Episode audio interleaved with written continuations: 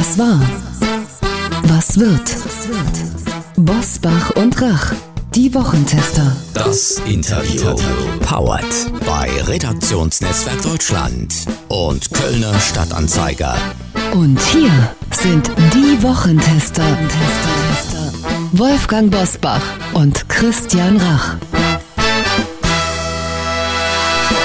Hallo und herzlich willkommen, Christian Rach hier aus Hamburg. Hallo auch von Wolfgang Bosbach aus Bergisch Gladbach. Sie hören eine Interviewfolge der Wochentester mit dem Gesellschaftsforscher Dirk Ziems und dem Deutschlandpsychogramm. Wie viel Angst haben wir Deutschen vor einem Krieg im eigenen Land? Jetzt in dieser Folge.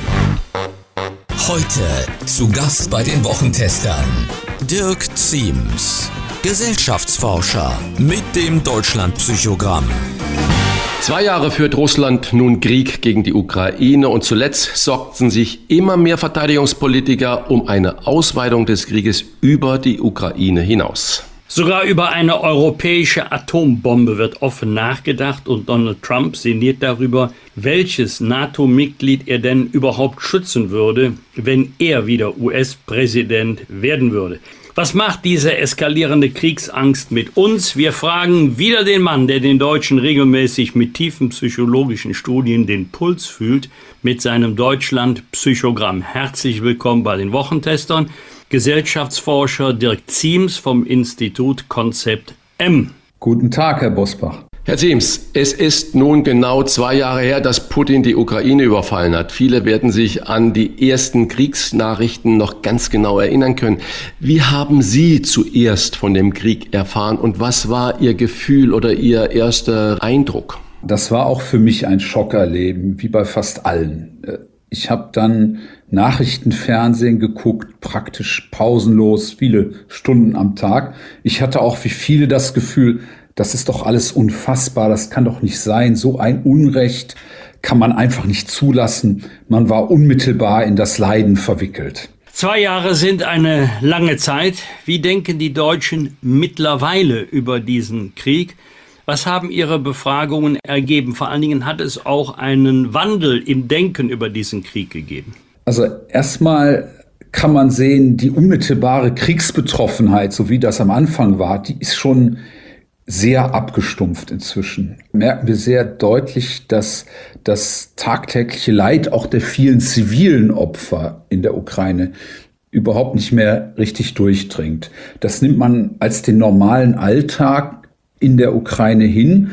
Die Nachrichtenbilder gehen praktisch unter. Im Osten nichts Neues, könnte man sagen.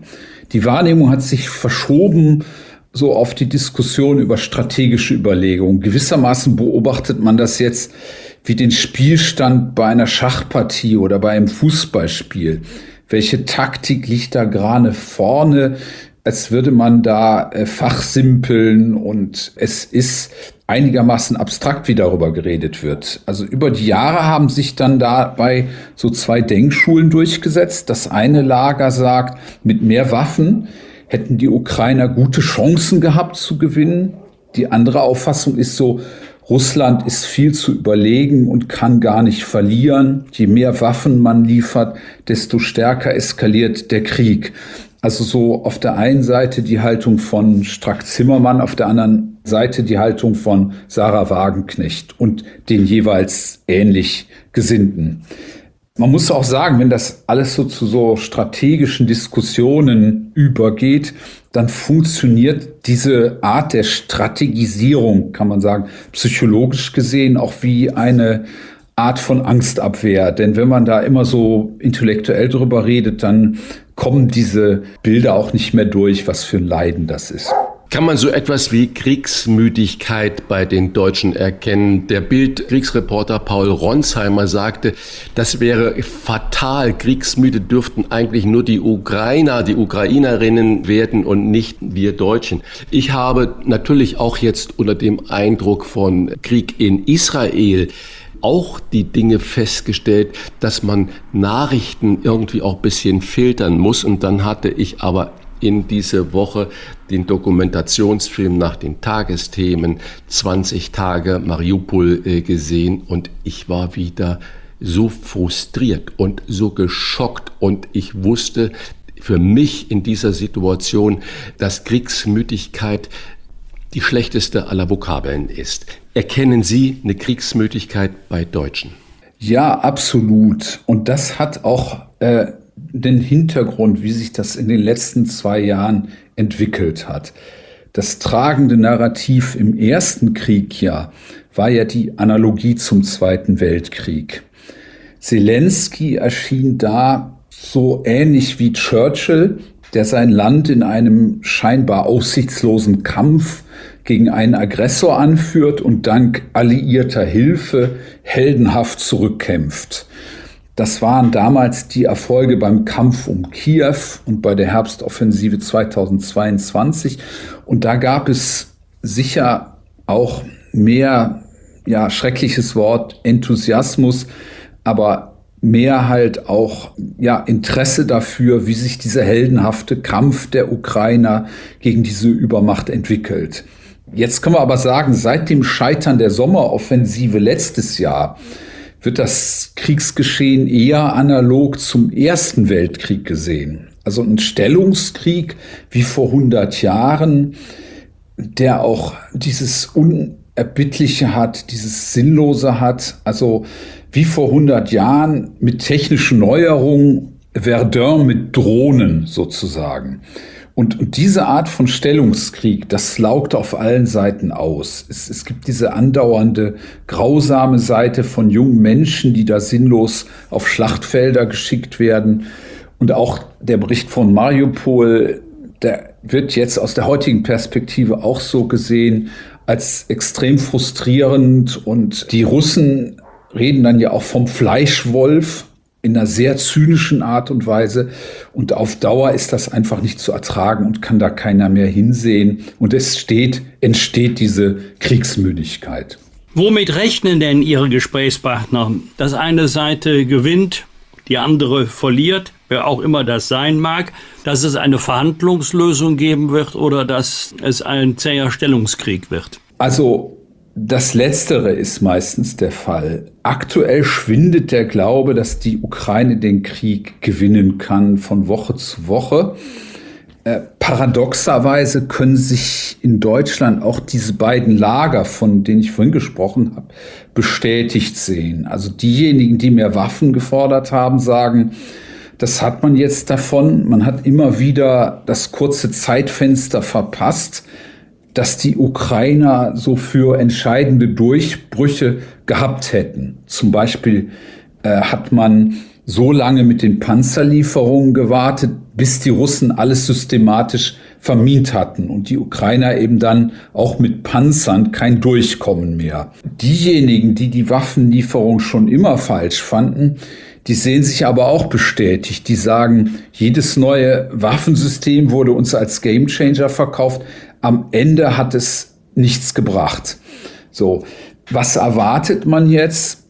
Äh, aktuell sieht man, wie gesagt, dass Pendel mehr zu den Russen ausschlägt und da gibt es auch wiederum unterschiedliche Reaktionen, ob man jetzt denkt, die Ukraine, das wird bald für die zusammenbrechen. Andere denken, das wird noch lange, lange dauern. Wenn ich dann das, was Sie gerade gesagt haben, mal auf zwei extreme Positionen übertrage, dann steht auf der einen Seite die FDP-Politikerin Strack-Zimmermann, die ja mit dem grünen Anton Hofreiter sagt, mehr Waffen, mehr Waffen, mehr Waffen.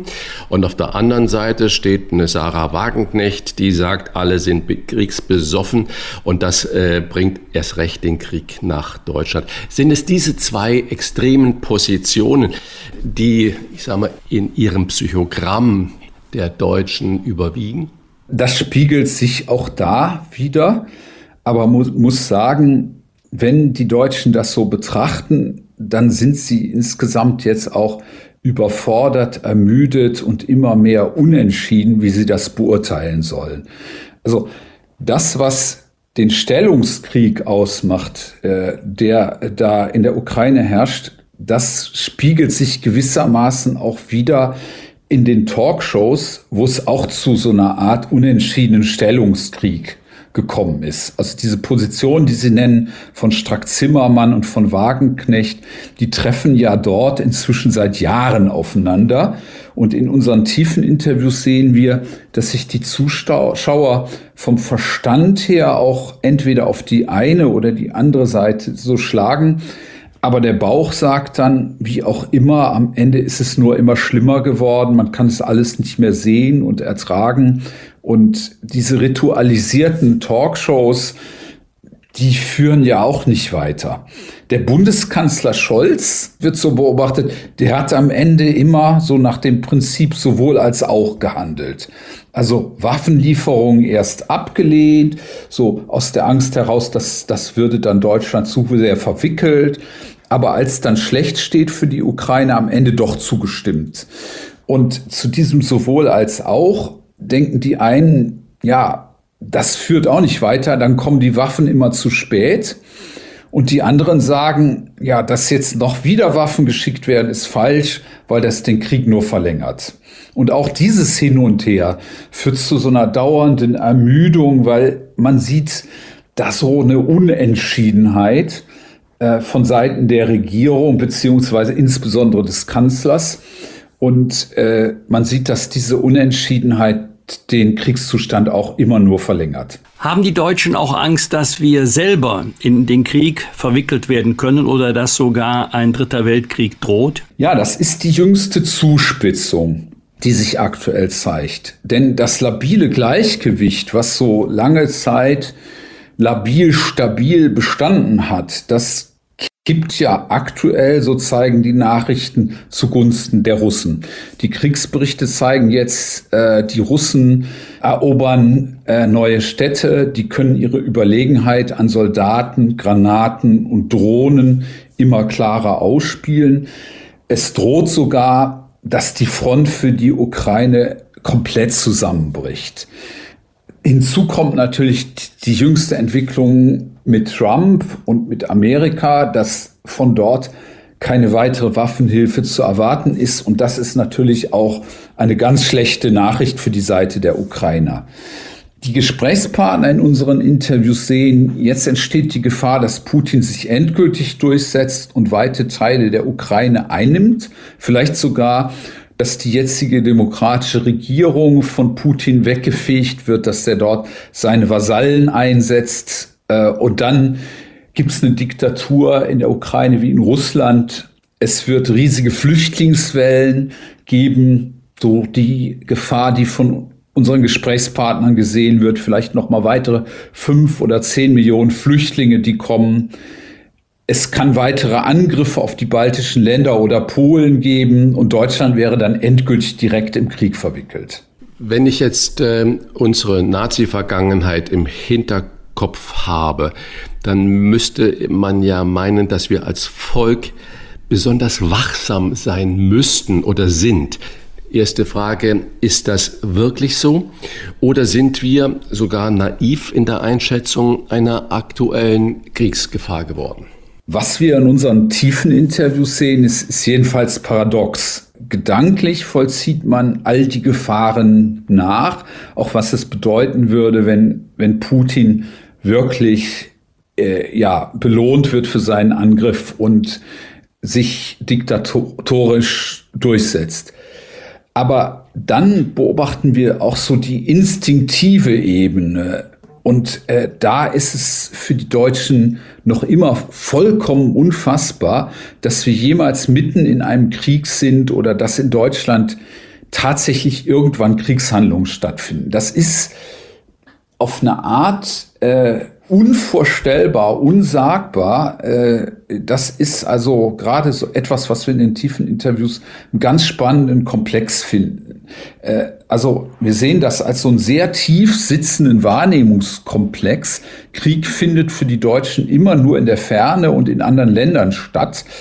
Und das hat so den historischen Hintergrund, dass die Deutschen nach der unauslöschlichen Schuld, die die militaristische Nazi-Barbarei hinterlassen hat, so eine pazifistische Grundnatur angenommen haben. Also abgesehen von einer verschwindenden Minderheit, die es vielleicht gibt, die in der Bundeswehr ist oder die sich als Militärexperten schulen, die dann auch in den Talkshows sitzen, haben die Deutschen eine komplett fundamentale Distanz zu allem Militärischen. Also es gibt da so ein bisher unerschütterliches Urvertrauen, dass Deutschland am Ende nie in einen Krieg einbezogen wird. Das hat ja jetzt eben auch 70, 80 Jahre unter dem Schutzschirm der Amerikaner immer gehalten und es ist gedanklich überhaupt nicht angekommen, vollzogen, dass dieser Schutzschirm aktuell faktisch wegbricht. Auch wenn da gesprochen wird äh, von Exponenten der Ampelkoalition über die Notwendigkeit atomarer Bewaffnung, das ist ein Punkt, der hinterlässt Kopfschütteln, das kann man einfach auch ja emotional überhaupt nicht nachvollziehen, dass so ein Schritt jetzt anstehen könnte. Kann das aber nicht auch ein probates Mittel sein, um überhaupt noch ein äh, Leben abseits von Kriegsgedanken führen zu können und überhaupt fröhlich, gelassen, optimistisch bleiben? Ja, sicherlich. Das ist äh, natürlich immer auch eine Notwendigkeit. Wir können uns ja nicht zwei Jahre lang Tag und Nacht mit diesem Horror beschäftigen, dann, äh, dann äh, würde ja auch das Alltagsleben zusammenbrechen. Und das sehen wir ja auch ähm, äh, an den Berichten aus Kiew selber, dass es so etwas gibt wie die Normalität des Kriegszustands, wo die Menschen sich auch einrichten und eine unglaubliche Duldsamkeit und Resilienz entwickeln können.